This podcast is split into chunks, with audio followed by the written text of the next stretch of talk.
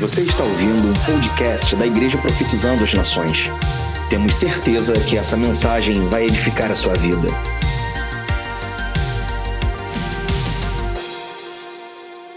Seguindo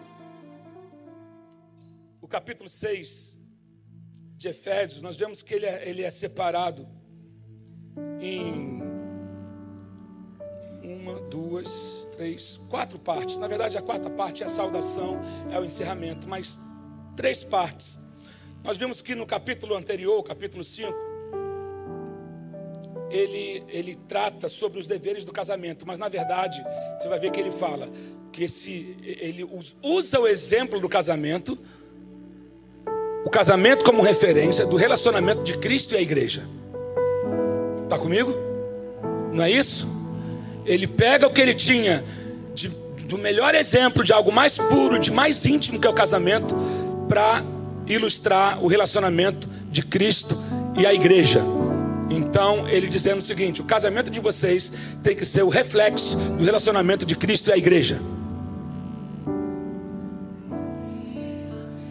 Na verdade, todos os. Aí ele vai expandir agora para quê? Relacionamento de pais e filhos. Depois ele vai falar do relacionamento de servos e senhores. Algumas palavras escravos e senhores, mas na verdade aqui é como se fossem funcionários e patrões. Né? E aí no final, na última parte, ele vai dizer que eu sei, sei que é a parte que muita gente gosta e é a que mais conhece, é a que mais foca, que é a armadura de Deus. Que estar revestido da armadura de Deus. Mas você tem que entender Todo o livro de Efésios ele está interligado. Você não pode pegar coisas isoladas. Assim como o Evangelho, você tem que pegar, abraçar o Evangelho todo e não apenas o que te agrade. Ou você quer o Evangelho todo, ou você não quer nada. Deus não está reparticionando o Evangelho. Deus não particiona o Evangelho e bota numa prateleira e fala: pega o que te interessa. É o seguinte: pega o pacote todo ou não pega nada.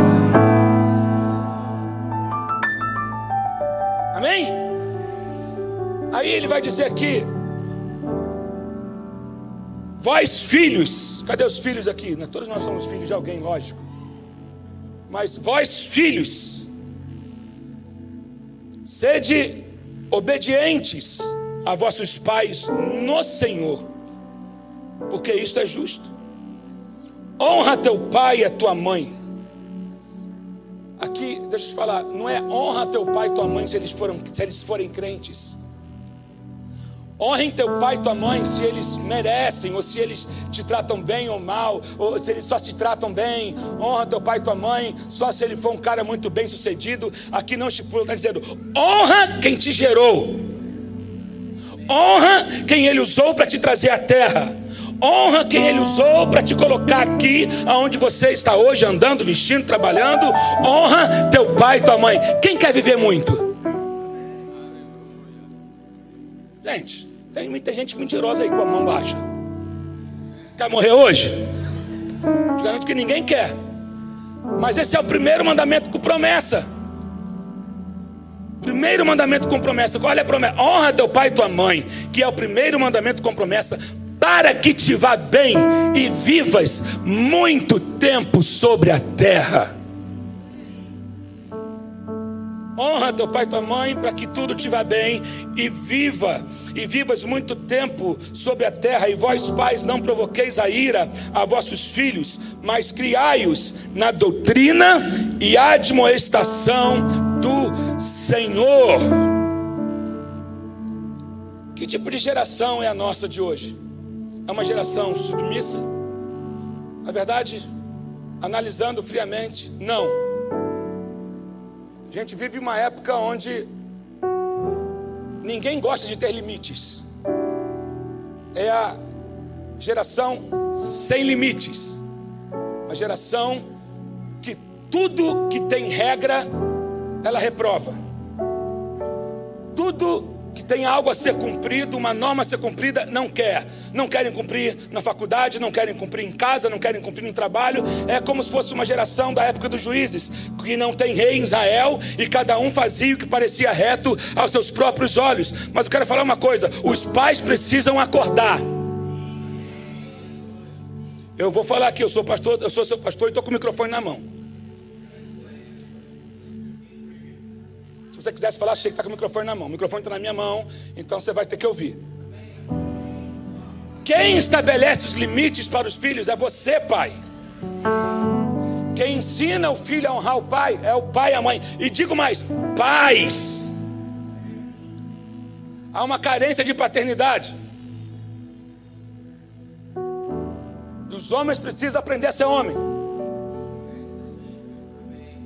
Não apenas terceirizar para a mãe a educação do filho. O pai tem que ser o primeiro a dar o exemplo. Quando o pai ora, o filho ora. Quando o pai vem para a igreja, o filho vem. Quando o pai dá direção, o filho obedece. Pais, vocês estão sendo vistos. Vocês estão sendo vistos. Será? Nós não podemos ser pais omissos. Como foi aquela geração de Josué, que surgiu uma geração que não conhecia o Senhor. Por quê? Porque a geração anterior não passou para a geração seguinte o que era o temer ao Senhor, o que era. Será? Às vezes a gente está tão perdido, tão envolvido nos nossos business, nos nossos negócios, que nós esquecemos de passar princípios para os nossos filhos. Damos boas mesadas para os nossos filhos, mas não damos bons exemplos para os nossos filhos. Damos boas mesadas, bons brinquedos, brinquedos caros, brinquedos tecnológicos. Larga um telefone na mão, esse menino fica quieto.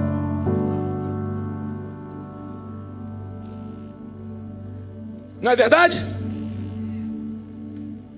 Ei, às vezes a palavra mais, mais libertadora para o teu filho é o não. Às vezes a palavra que vai fazer o teu filho tornar, se tornar gente, homem ou mulher, é saber ouvir não. Não também é resposta. E o não não tem a ver com porque. É, é, ah, por, tem gente que se esconde atrás. Ah, porque eu não tive, então vou dar para o meu filho. Calma. Seu filho precisa entender que as coisas custam. Seu filho precisa entender que as coisas não caem do céu. Seu filho precisa entender que as coisas precisam ser conquistadas. Então, filhos, você que é filho aqui, adolescente, jovem, aprenda a obedecer o seu pai e sua mãe. Ainda que você não concorde, aqui Paulo vai trazendo essa, essa, e tudo tem a ver, queridos, com, se você buscar um pouquinho atrás sobre o, o, o, ser cheio do Espírito Santo. Quando você é cheio do Espírito Santo, quando você se enche do Espírito Santo, você não tem dificuldade em, em se submeter ao seu marido, nem o marido, a esposa, porque lembra que eu falei que a submissão é mútua? Deus estava explicando aqui em relação à submissão, é uma submissão mútua, porque no versículo anterior ele fala sobre sujeitar uns aos outros. Antes dele falar da mulher ser submissa ao marido, primeiro ele já tinha falado: sujeitem-se uns aos outros, é submetam-se uns aos outros. Então a submissão é mútua, mas isso tudo só é possível a partir de uma vida cheia do Espírito Santo de Deus. Quem tem uma vida cheia do Espírito Santo de Deus, ele não tem dificuldade em obedecer liderança, em respeitar pai e mãe, em cumprir, sabe, em, ter, em, em aceitar as regras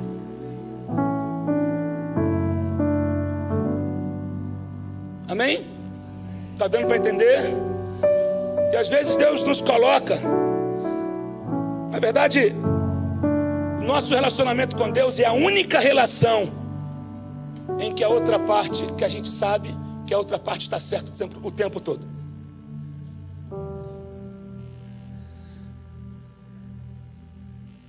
É. A nossa relação com Deus é a única relação em que sabemos que a outra parte está certa o tempo todo. Por quê? Em Deus não há falha. Deus não é bipolar. Deus não pensa uma coisa hoje, outra amanhã, e depois ele muda. Hoje ele está de bem humor, amanhã ele está de mau humor, ou ele acorda mal-humorado e fala: Hoje eu vou acabar com fulano porque eu estou mal-humorado. Porque às vezes o pai é assim, está mal-humorado, quer descontar no filho.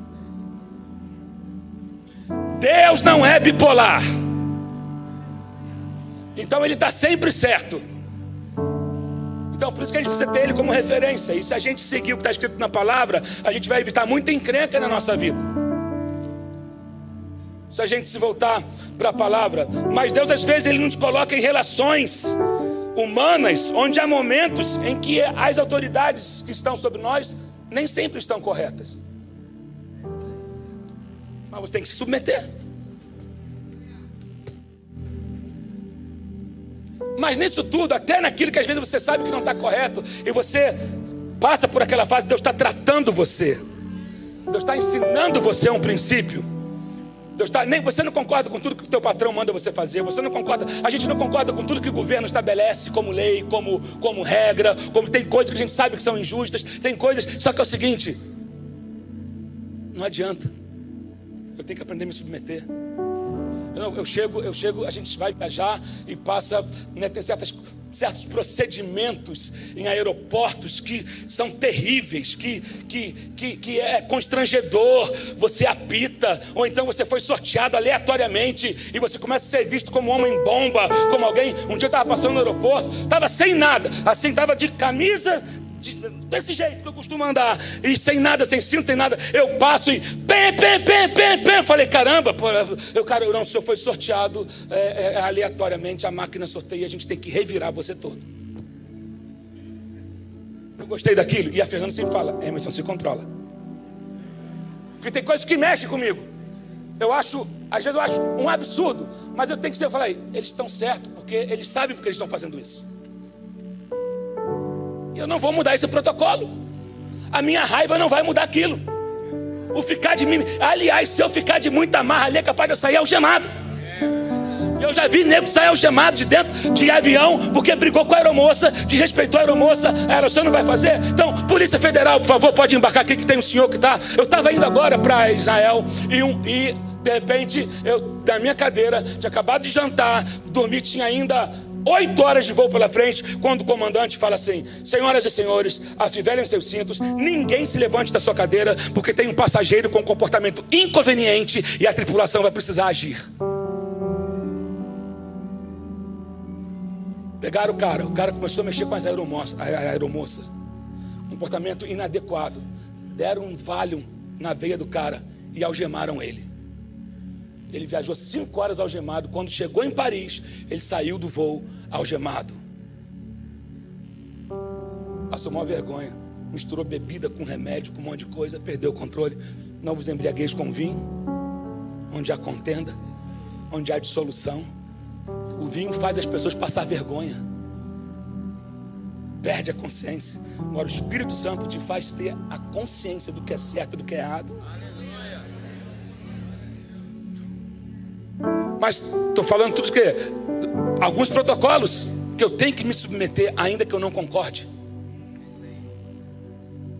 Relacionado ao reino de Deus, não é a minha vontade que predomina, é a vontade dele, eu sou submisso a ele, é reino, reino tem rei.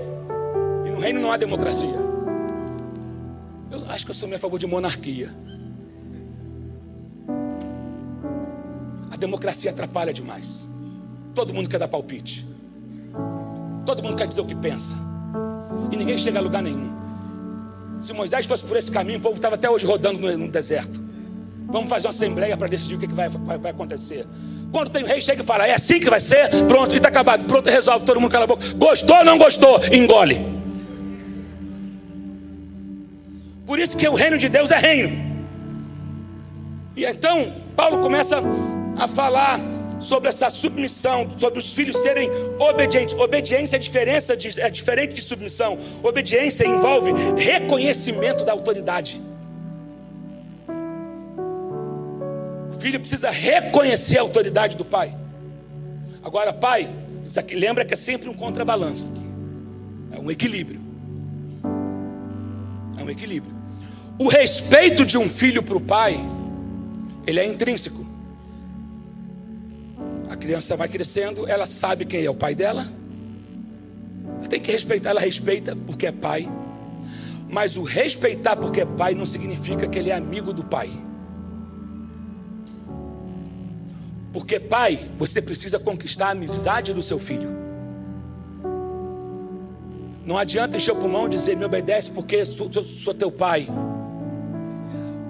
exercer esse tipo de autoridade é a parte mais fácil que você pode fazer.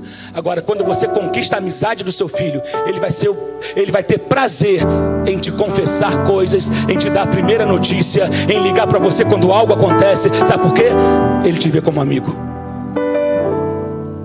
Nosso exemplo, Deus disse: Já não vos servo, nos chamo servo, mas eu te chamo amigo. Já não te chamo servo te chama amigo. Então essa é a nossa referência. Conquiste a amizade do seu filho. Quando você conquista a amizade do seu filho, você não vai ter dificuldade que ele se submeta a você, que ele obedeça a você. A gente não pode falar dos outros sem a gente falar da gente. Eu já falei isso aqui várias vezes. Eu casei com 21 anos. Eu comecei a tocar fora com 16.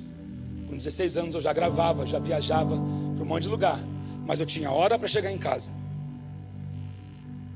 A não ser quando eu estava viajando e não ia voltar para casa aquele dia. Namorando a Fernanda, eu tinha hora para chegar em casa. Eu tinha que estar em casa 10 horas da noite. E nem chave de casa eu tinha.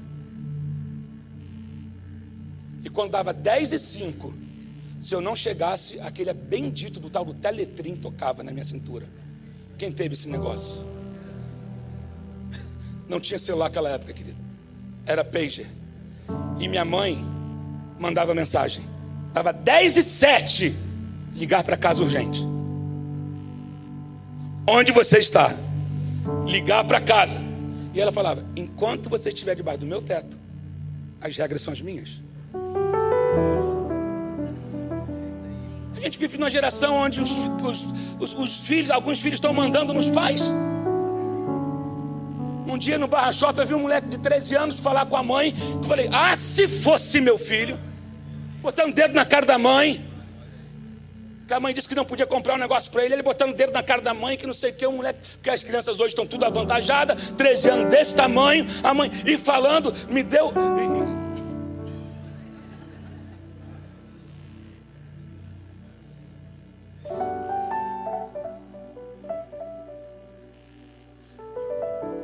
sempre, você, às vezes você, ó filho, você que está aqui, você não entende certas coisas que o teu pai ou tua mãe te fala hoje certos limites que teu pai e tua mãe te impõem hoje. Mas quando você for, for pai e mãe, você vai entender. Eu sei que você ouve isso o tempo todo, mas eu tô aqui, não estou aqui para te contar nenhuma revelação nova, nenhum negócio que desceu, um raio que desceu do céu e ardeu o, o nervo da espinha que eu estou te falando, não é? Não, tem nada disso. Estou falando coisas que você está cansado de ouvir, mas que você não pratica. Obedecer é melhor do que sacrificar. Então, esse é um princípio que precisa ser adquirido por nós que somos cheios do Espírito Santo, que queremos fazer parte dessa igreja que o Senhor Jesus quer que nós sejamos. Onde filhos obedecem os pais, onde os filhos respeitam autoridades, respeitam os mais velhos A gente estava falando isso, a gente, quando morava no morro, se via alguma vizinha passando, alguma senhora passando com sacola de compra, a gente parava de jogar bola para ajudar a levar a sacola. Tu entra hoje em metrô, tem ba... Zé Mané sentado e idoso em pé. E o bobão não levanta para dar lugar. Ei, você é nascido de novo. Você é nascido de novo. Uh, respeita os mais velhos. Honra aqueles que vieram antes de você. Eu sou old school, querido. Eu sou vintage. Eu acredito na criação à moda antiga. Não vem comigo com o pós-modernismo, não, que vai se dar mal. Eu não sou politicamente correto e nem faço parte da galera do pós-modernismo. Eu creio na raiz.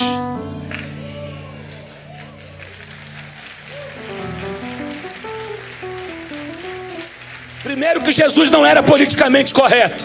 Jesus falava na lata, em amor, mas ele falava. Jesus tinha princípios, ele falava e ele demonstrava através do seu exemplo. Assim ele falava com seus discípulos, né? E então ele vai dizendo aqui no verso 2: honra teu pai e tua mãe para que te vá bem e vivas muito tempo sobre a terra. Você já conseguiu comparar a vida daquelas pessoas que, que respeitam autoridades e a vida daquelas pessoas que não respeitam autoridades? Você tem exemplos perto de você? Você consegue comparar com a pessoa que respeita a autoridade e tem a vida organizada? A pessoa que respeita a autoridade, o semblante dela é diferente. A pessoa que respeita, que honra pai e mãe, o semblante dela é diferente. Há um temor já nele. E aquele que não, que não, que não, que não respeita pai e mãe, não respeita os mais velhos, ele tem, o olho dele já revela que ele é um rebelde. que é sem limites. Deixa eu falar uma coisa: a honra libera o poder de Deus, mas a desonra bloqueia. Eu vou repetir isso. A honra libera o poder de Deus, mas a desonra bloqueia. Então, todo comportamento ele tem consequências. Por isso que você precisa ser ensinado já como se comportar na mais tenra idade. Por isso que a criança precisa ser ensinada, a criança precisa ser corrigida, a criança precisa ser ensinada, porque se você aprende qualquer princípio, qual, se você pode aprender um princípio em qualquer nível, isso é, em qualquer idade, você pode aprender em todos os níveis. Quando você começa a aprender desde cedo, você não tem dificuldade de aprender quando você é mais velho. Quando você consegue aprender os princípios em coisas básicas, você não tem dificuldade de aprender quando as coisas vão, quando as coisas vão tomando outro, outro valor. Por exemplo, quer ver? Se você consegue aprender a dizimar um real, você não vai ter dificuldade de dizimar dez mil reais. Porque você foi ensinado desde cedo o princípio do dízimo. Pai, você ensina o seu filho a entregar o dízimo da, da, da, da, da mesada que ele recebe? Ah, mas eu já desmei do meu salário. Não, seu filho recebeu, ensina ele a entregar o dízimo. Ensina ele a entregar o dízimo. Porque começa de casa. Começa, dou a mesada de Isaac, eu falo, separa o seu dízimo. Por quê? Foi ele ainda não tem salário, ele ainda não trabalha, ele recebe do que eu dou. Não importa, o meu dinheiro eu entreguei o dízimo, mas eu estou entregando uma parte como pai a ele. Então é a parte dele. Então ele tem que entregar o dízimo da parte que ele recebeu. Isso é princípio. E aí, quando seu filho tiver o seu próprio emprego, ele não vai ter dificuldade nenhuma em dizimar, em entregar o dízimo na casa do Senhor, porque ele foi ensinado. Meu Deus, meu Deus. Princípio. Aí o verso 4: Vós, pais, não provoqueis. Aí, essa hora é a hora, é a hora que os filhos gostam. Vós, pais, não provoqueis a ira aos vossos filhos, mas criai-os na doutrina e admoestação. Queridos, o plano de Deus, ele é sempre, sempre envolve equilíbrio. Deus não é extremista. Todo extremo é perigoso. Submissão deve ocorrer no ambiente de submissão mútua. Lembra disso. Amém, queridos? Então, quando uma criança aprende a respeitar os pais, elas não terão dificuldade de respeitar os mais velhos, como já foi dito, porque aprenderam desde cedo. E o comando é dado pelo pai. Uma sociedade onde gosta de terceirizar as coisas tudo para a mãe. O comando é dado pelo pai. As crianças aprendem os valores da figura de autoridade em casa. Outra coisa, sou a favor da correção. A Bíblia fala nós devemos corrigir o nosso filho com a vara. Não vem querer discutir, discute com a Bíblia, fala com Deus, reclama com Deus. Não sou a favor, tem gente, não sou a favor. Eu conheço história de gente que apanhava de tamanco, que apanhava de fio, que apanhava de um monte de coisa, depois botava na banheira ainda com vinagre e sal. Isso é tortura. Isso é tortura. Para isso aí é polícia. Agora, corrigir o menino com umas chineladas no traseiro, de vez em quando, querido, nunca mais vai desobedecer. Vai ter limite.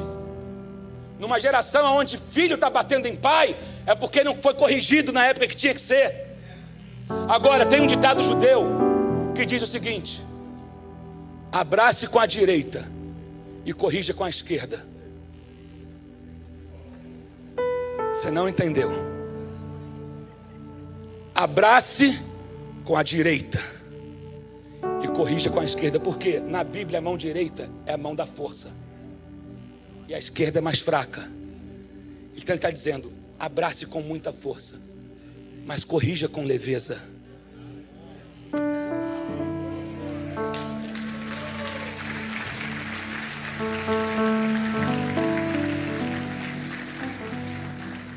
Não é espancar,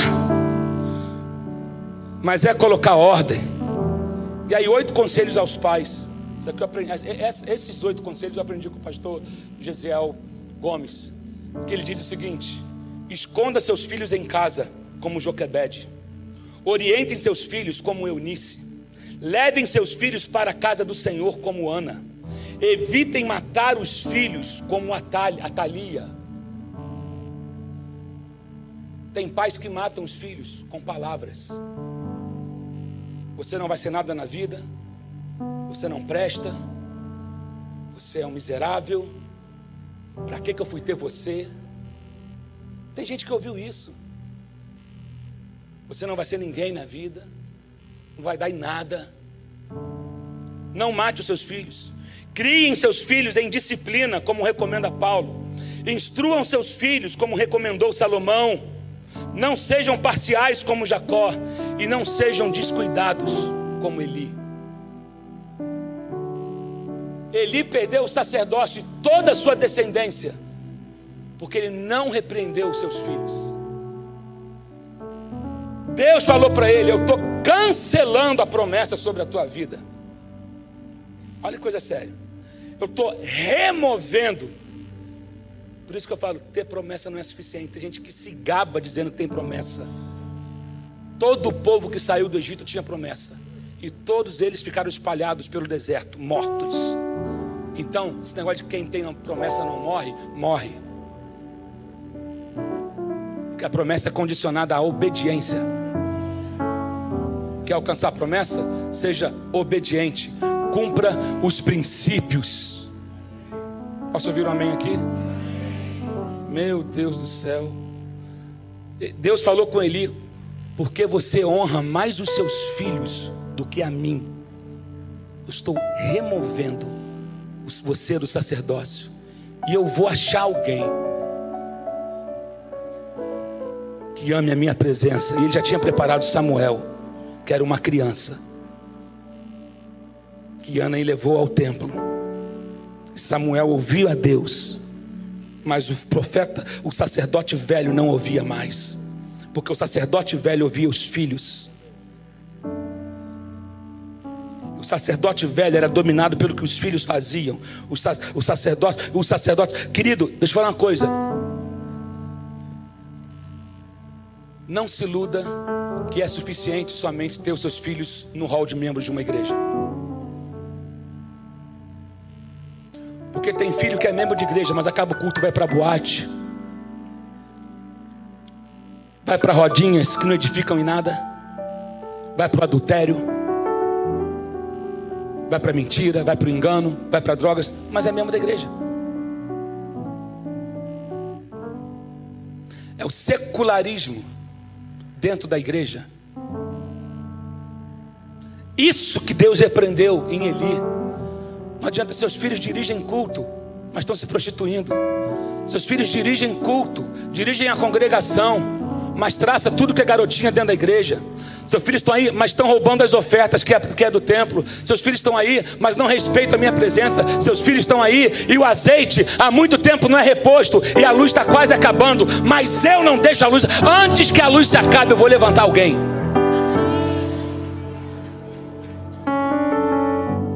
Porque um pai não repreendeu os filhos.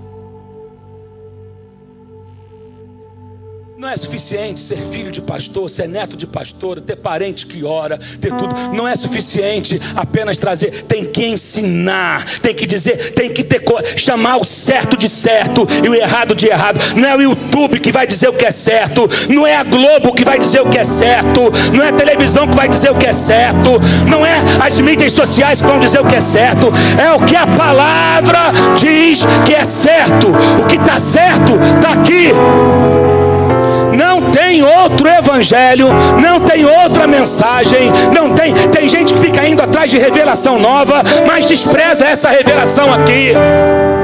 Quem fica indo atrás de profetada é crente fake, é crente fraco, é crente que não conhece Deus, que não tem relacionamento com Deus. Você precisa ensinar o seu filho a ler a palavra, a buscar a Deus, a orar. Geração é essa? Será que nós somos, será que os nossos filhos serão parte da geração Icabode? A geração que perde a glória, porque está envolvida no secularismo. E a gente quer relativizar tudo. O mundo invadindo a igreja.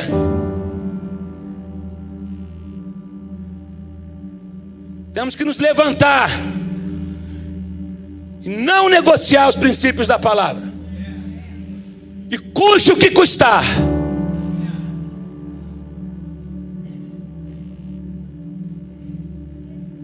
É preferível que o seu filho chore uma noite, uma semana, porque não pôde ir numa festa que não era conveniente. Mas depois ele vai dizer: Graças a Deus, mãe, que você não deixou ir. Obrigado, pai, porque você não deixou ir.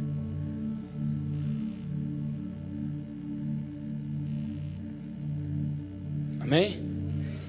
Aí depois ele vai seguindo dizer, verso 5: Vós servos, obedeceis. Gente, 10 para meio-dia.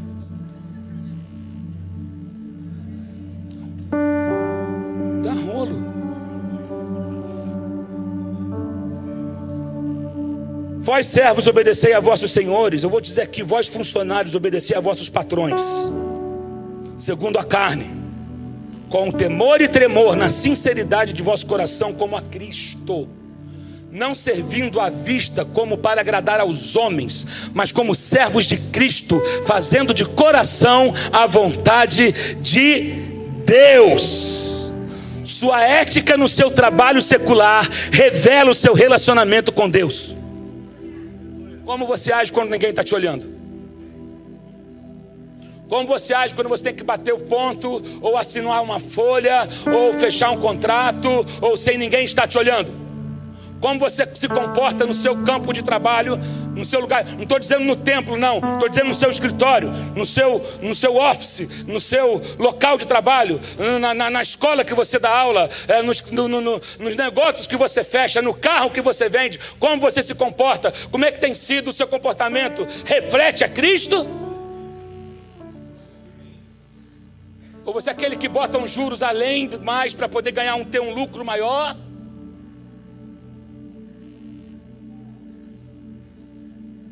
Você é aquele que faz um jogo de negócio para aparecer, para enganar o cliente, para ele achar que ele está comprando algo bom e barato, quando na verdade está superfaturado. Isso é pecado, isso não é negócio. Eu vou repetir: isso é pecado, isso não é negócio.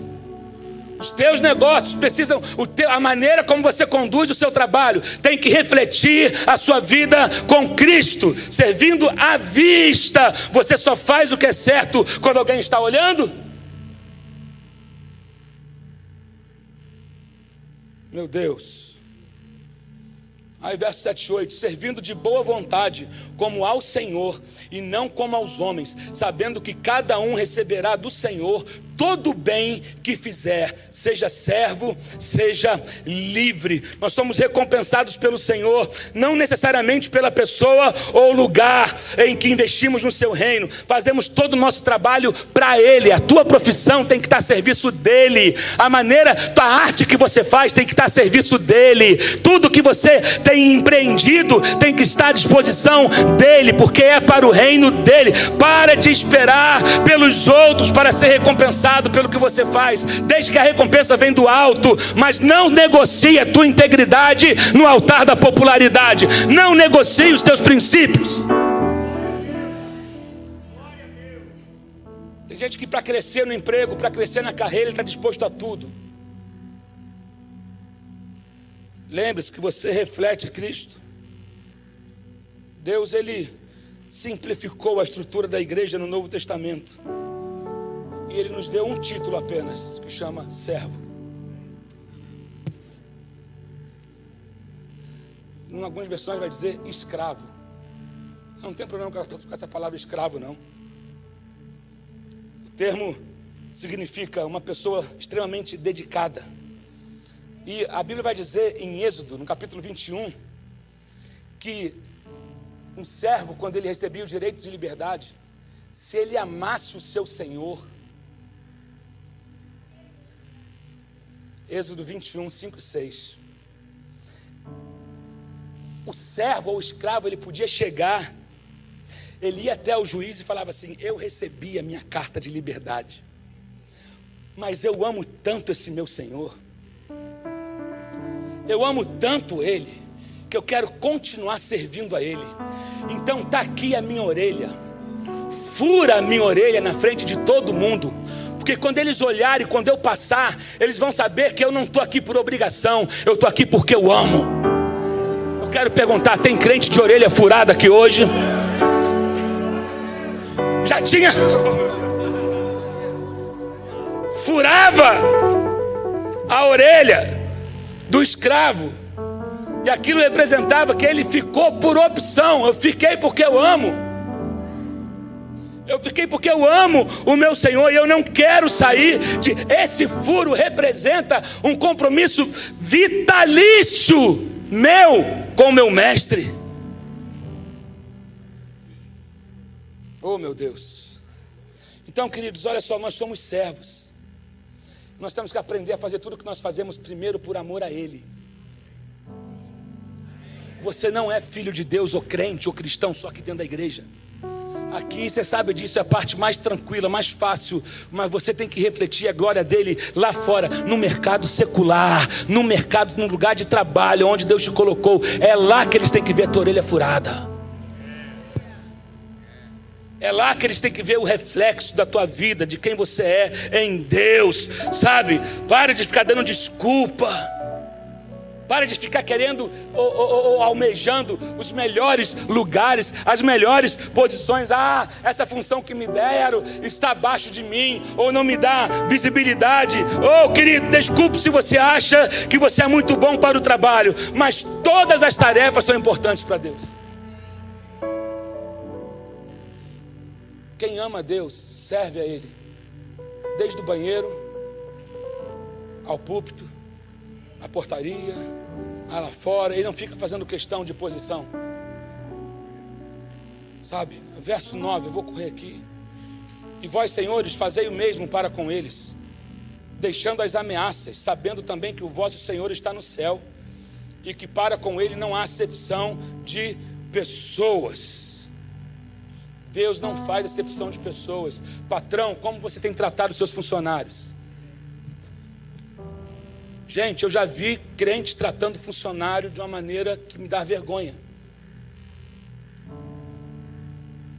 Eu já vi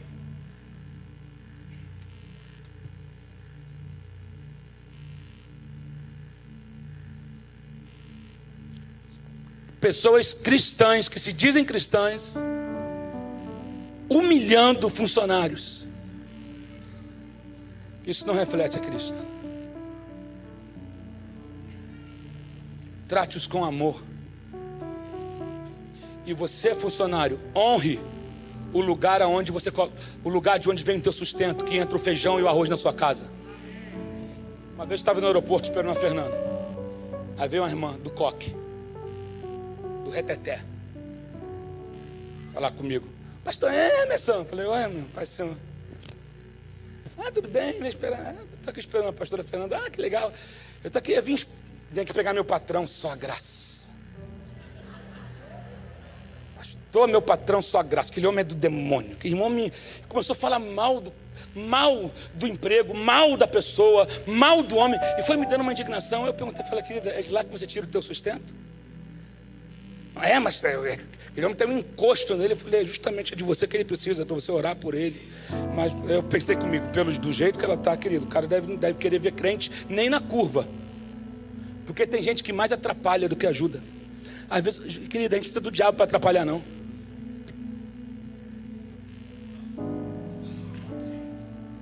Tem crente dando um mau testemunho, tanto como funcionário como patrão. Já foi tempo onde fazer negócio com crente era coisa legal. Hoje em dia vai fazer negócio com crente. Hum. E eu porque pegou aí, né? Já viveu por isso. Uma vez eu fui com uma outra igreja que eu era membro, fui comprar a revista de escola bíblica dominical. Aí o pastor que foi comigo, compramos, era quase 300 revistas que a gente ia comprar. Aí o pastor da igreja foi querer pagar com cheque. Pegou o cheque, passou, aí, aí o atendente, uma casa cristã, né? Uma publicadora. Pastor, eu preciso fazer uma consulta, preciso passar uma ficha, passar um cadastro. Aí ele, que absurdo, mas eu sou um pastor. O cara não falou nada, ele só pegou uma caixinha embaixo do galpão, do balcão, um bolo de cheque sem fundo. Ele falou, pastor, todos esses são pastores. Me perdoa, eu tenho que fazer isso. Deu tudo certo, mas é triste. É para a gente sentar e chorar. Sabe, Deus não faz exceção de pessoas, mas Ele respeita princípios. Ele respeita princípios. E Paulo passa muito tempo falando é, é, de submissão. Quando você está numa posição de liderança, não tire vantagem dos outros. Primeiro, ninguém deveria liderar sem nunca antes ter sido liderado. Porque só aprende a ser líder quem primeiro é servo. Aliás, é,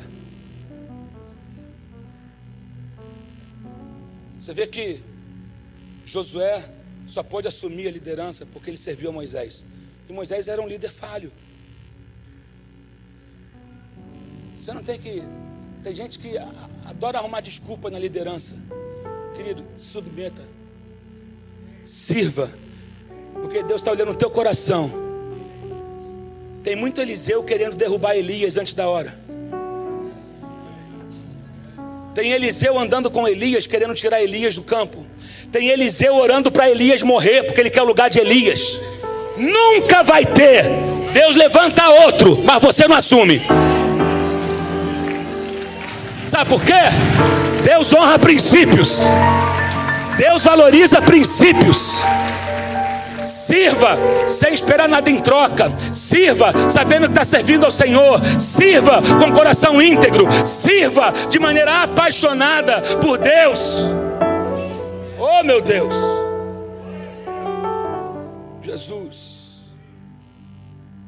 Paulo gasta esse tempo falando de submissão para ele e ele usa muita comparação também de, de, de, em alguns lugares de militares, da gente ser como um exército, porque soldado não tem problema. Para Timóteo ele fala sobre isso, que a gente deve ser como soldado, porque soldado não tem problema. Soldado tem que submeter. Temos aqui um bombeiro, temos aqui policiais, temos aqui pessoas das forças armadas que sabem disso. Obedece.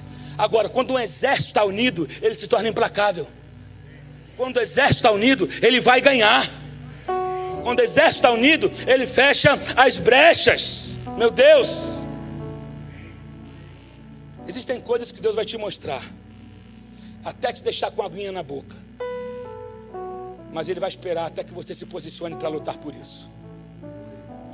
Normalmente, meu Deus, eu preciso, eu estou na hora, já, a hora me impede.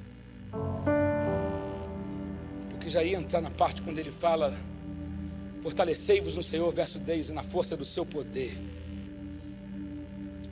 Nós devemos ser fortes. Força não é sentimento, força é posição. Força, sabe, for, forte, não fraco, não passivo não indiferente, não viver se lamentando, mas forte. Agora grave essa frase aqui. A força de Deus não é comprovada pelo quanto você pode evitar, mas sim pelo quanto você pode suportar. É por aquilo que você pode suportar. A igreja brasileira não sabe o que é sofrimento. Eu vou repetir. A igreja brasileira não sabe o que é sofrimento. Por isso que entrou num num processo de letargia, num processo de inércia. A igreja brasileira precisa se voltar para Jesus. A igreja brasileira precisa voltar para os fundamentos, para as raízes. Sabe, a igreja brasileira precisa se despertar. A igreja brasileira precisa se voltar para Deus e tomar posse de quem ela é em Deus, entende? E tomar posse e se vestir dessa armadura. Queridos, eu vou esticar um pouquinho aqui, me dá mais 15 minutos.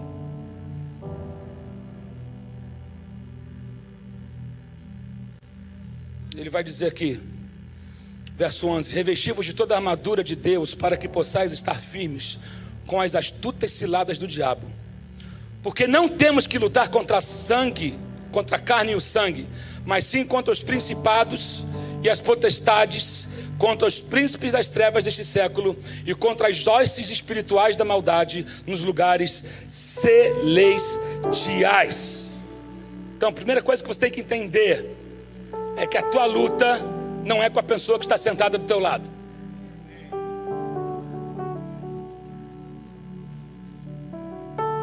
A nossa luta não é contra carne ou sangue, mas a nossa luta ela acontece no mundo espiritual.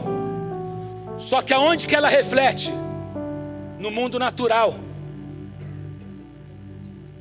Por isso que tem muita gente que acorda cansado, tira férias, continua cansado. Ele vive no esgotamento o tempo todo, reflexo de uma luta que está sendo travada no mundo espiritual que quer paralisar você. Então vai refletir na tua carne. Então você tem que se posicionar em Deus no mundo do espírito para que você suporte. Ele fala: veste a armadura e fica firme. Ninguém veste a armadura para correr. Ninguém consegue correr com a armadura, porque a armadura é pesada. Você veste a armadura e fica firme. Deixa eu te falar uma coisa: a armadura é de Deus, mas ficar firme depende de você. Vou repetir: a armadura é dele, mas quem fica firme é você. Ele te dá arma, mas quem usa é você. Deus não vai usar a arma que ele preparou para você usar. Meu Deus sua promessa está sempre trancada hum, atrás de um problema. Eu vou repetir. Agora caiu a ficha. Sua promessa está sempre trancada atrás de um problema. Tem uma luta, tem uma resistência, é porque atrás tem um milagre. É porque atrás tem um problema, é porque atrás tem uma vitória, é porque atrás tem uma cura, é porque atrás tem uma restauração na família. Por isso que tu está sendo afligido de todos os lados, por isso que você está sentindo esse cansaço, porque há uma guerra do espírito que quer impedir que você seja quem você foi chamado para ser. Mas aí ele fala: se veste da armadura e fica firme.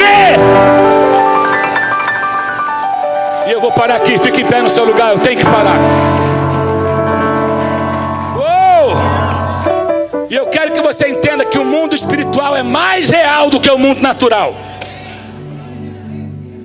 O mundo espiritual é mais real do que o mundo natural. Então, deixa eu falar uma coisa aqui: não queira resolver na carne o que só joelho no chão pode resolver. Queira tirar satisfação com alguém, com teu irmão. Sabe por que a igreja está enfraquecendo? Que está brigando, oh meu Deus do céu, contra ela mesma. Só que a nossa luta não é contra carne ou sangue, mas contra principados e potestades que operam nas regiões celestiais. E aí na próxima semana eu vou falar sobre o que é hostes, principado, potestade, dominadores do ar.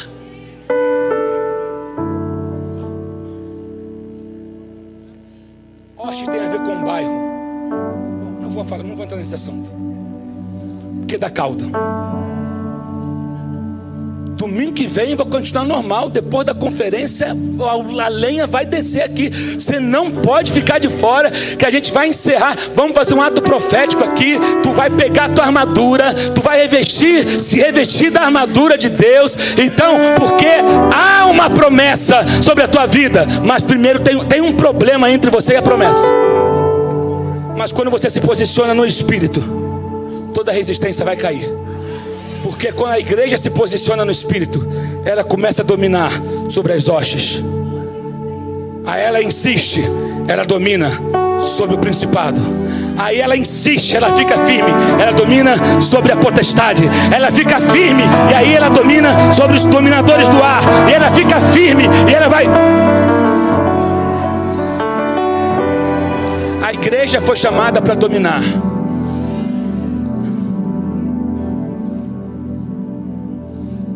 Falar: Ah, meu Deus. Você não pode derrotar o inimigo com armas naturais. Se você tentar fazer isso, tu vai ficar do jeito que você está, esgotado, cansado, derrotado, sem propósito, achando tudo chato, achando que a igreja não presta, nada presta, tá todo mundo cansado, ninguém, ah, eu vim para cá achando que era uma coisa. Aí você você não teve a consciência que há uma batalha travada no mundo espiritual e que você não vai derrotar com técnicas de coach.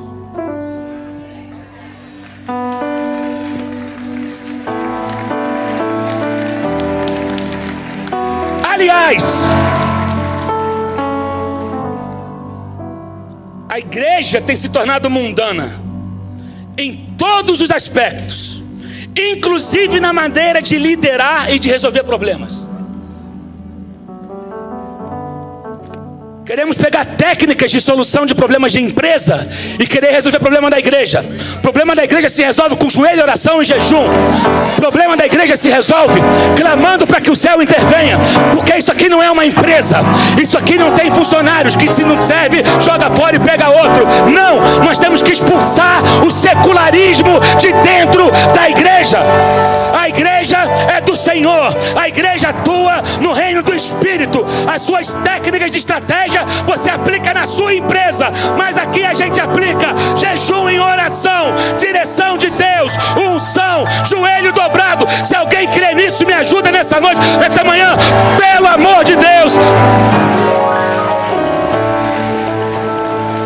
Chega!